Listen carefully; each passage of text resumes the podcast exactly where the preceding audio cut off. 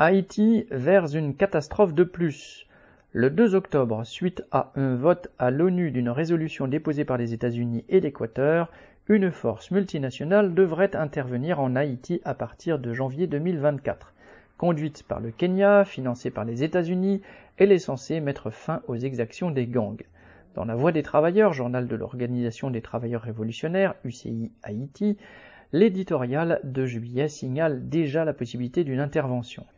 Aux manœuvres dilatoires des classes riches et de leurs alliés, imposons nos propres solutions.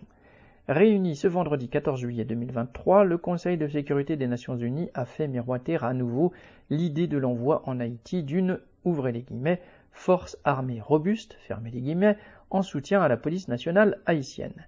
Elle aurait pour mission de traquer les gangs armés, comme n'a cessé de le réclamer le Premier ministre haïtien depuis plus d'un an.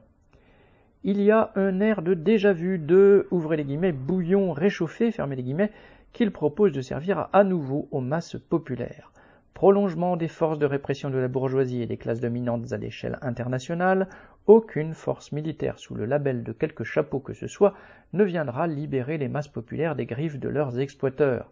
Pendant près d'une vingtaine d'années, les soldats américains, français, brésiliens et de plusieurs pays d'Afrique sont restés dans le pays sous la bannière de l'ONU. À leur départ, ils ont laissé un pays exsangue où la misère, l'extrême pauvreté, la violence et l'insécurité, les épidémies ont prospéré. C'est par le truchement en effet des bandes armées légales et illégales que les classes possédantes maintiennent leur domination sur les classes laborieuses. Aux côtés des forces armées régulières, la bourgeoisie et ses sous-fifres se servent des milices, des criminels, des gangsters, des assassins pour briser la résistance de toutes celles et de tous ceux qui s'affranchissent de leurs illusions.